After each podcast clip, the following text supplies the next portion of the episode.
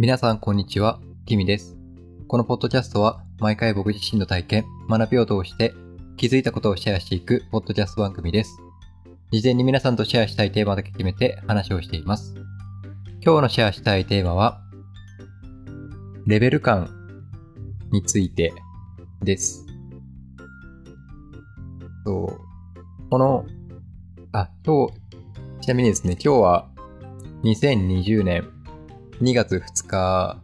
ですね。そう。なんか、この2と0が続く不思議な感じの日だなって思いながら、今日収録する予定ではなかったんですけど、なんか今日は収録したい気分になったので収録しています。で、あのー一応話して、自分が話をしてみたいことっていうのをストックしていてですね。で、その中で最近思うこともあって、そうレベル感っていうことについて今日はお話ししてみたいと思っています。で、あの、うん、よく好きなこととか、趣味にしても特技にしても、多分誰しもがこう何かしら持ってると思うんですよね。好きなこととか、得意なこととか。でもそれをなんかこう人に言うとき、うーん、僕だけかもしれないんですけど、結構その自分が何かを好きであることとか、何かを得意であることとか、何かに詳しいであることとか、ついつい言うのを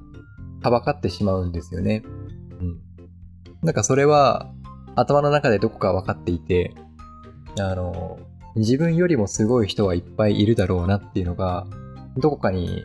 あるんですよね。うん。それは特技にしても、自分が好きなことにしても。例えば、今、うん。例え、例えば昔の話だと、僕がテレビゲームが好きで、結構こう、仲間内では対戦ゲームとか強い感じだったとしても、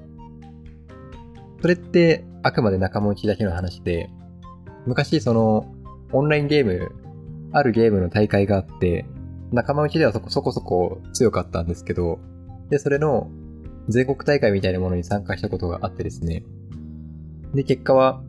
あの、初戦敗退っていう感じだったんですけど、そう。なんか世の中上には上がいっぱいいるなっていうことをこう、常に感じるんですよね。で、それが得意な分野でもそうだし、あの、好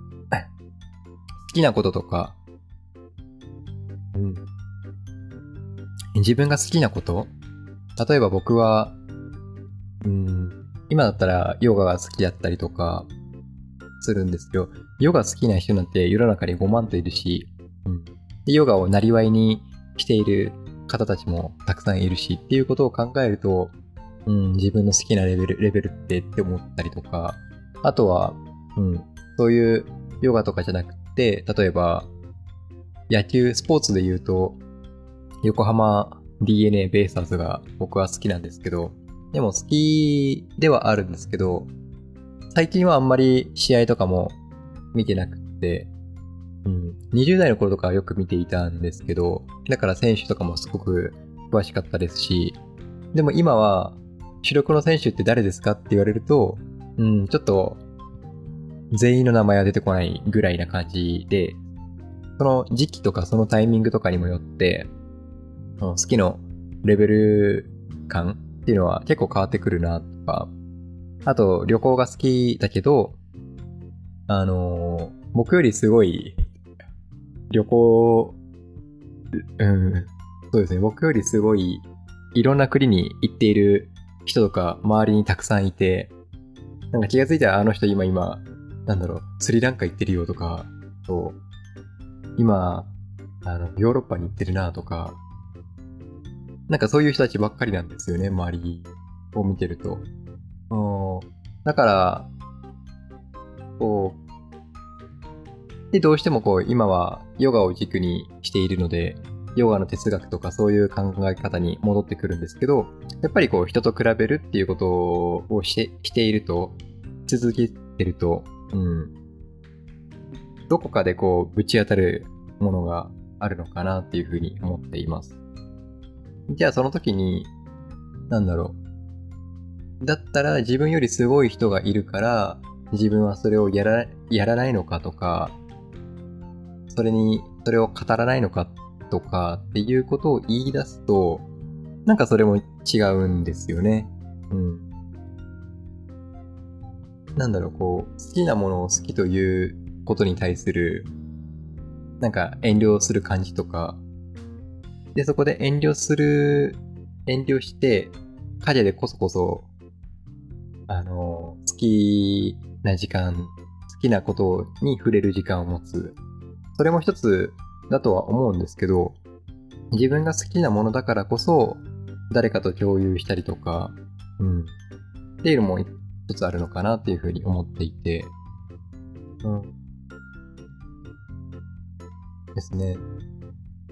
僕の場合はこう、よくよく、こう、レベル、レベル感とか、人と比べて、勝手に落ち込むっていうのがいつものパターンなんですけど、でもなんかそれも、前にニュージーランドにいた時に、ある日本人の男性の方と出会ってですね、その人見た感じ、話をする感じ、すごく物腰柔らかくって、で、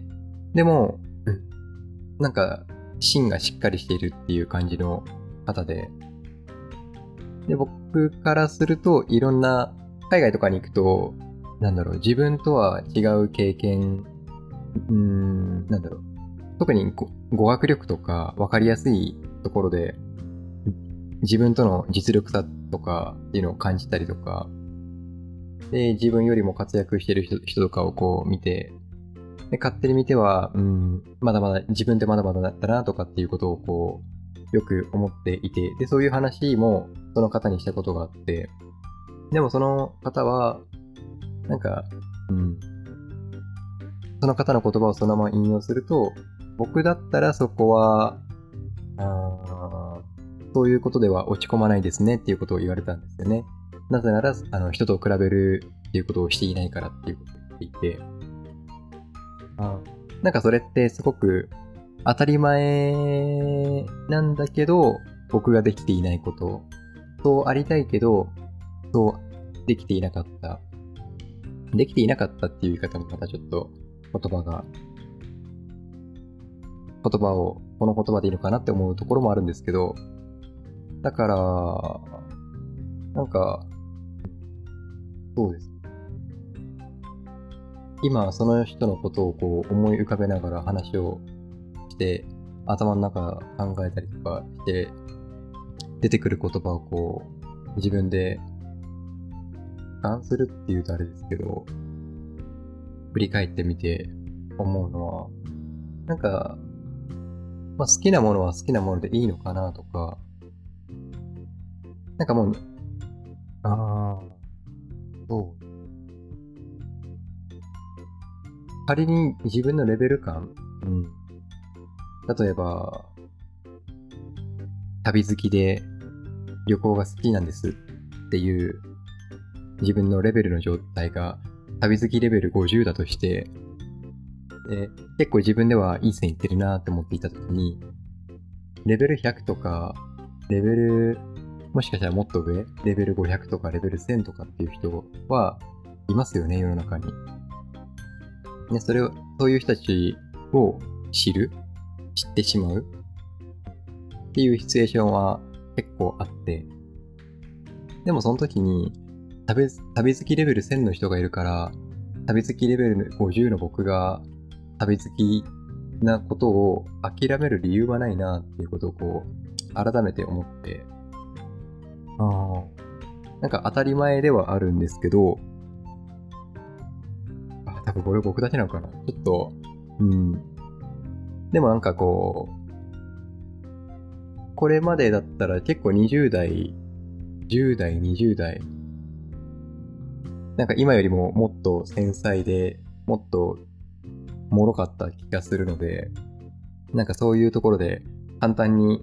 挫折していた気がするんですけど、今はそれでもいいのかなっていうふうに、あ、そうですね。ちょっとずつ、その、今の自分の現状っていうのをこう、受け止められつつ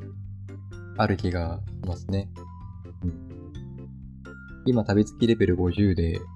じゃあこれを51とか52とか、なんだ自分のペースで高めていくにはどうすればいいのかなとか、何をすればいいんだろうとか、なんかそういうふうに考えるとちょっといいかもしれない。っていうことをこう今ちょっと、こういう話をすることもあんまりいないので、そうですね、レベル感。結構自分の中で分かってはいるけど、ついつい比べて、比べては傷ついて、なんかそんな変なループだったのが、最近はちょっとそういうの、レベル感を認めて、受け入れて、ではどうするかなっていうところにちょっと考えがシフトし始めた、うん、シフトし始めているので、ちょっと今日はこのレベル感っていうことについてお話しさせていただきました。本日のポッドキャストをお聞きいただきありがとうございました。あなたにとって今日がいい一日になりますように。バイバイ。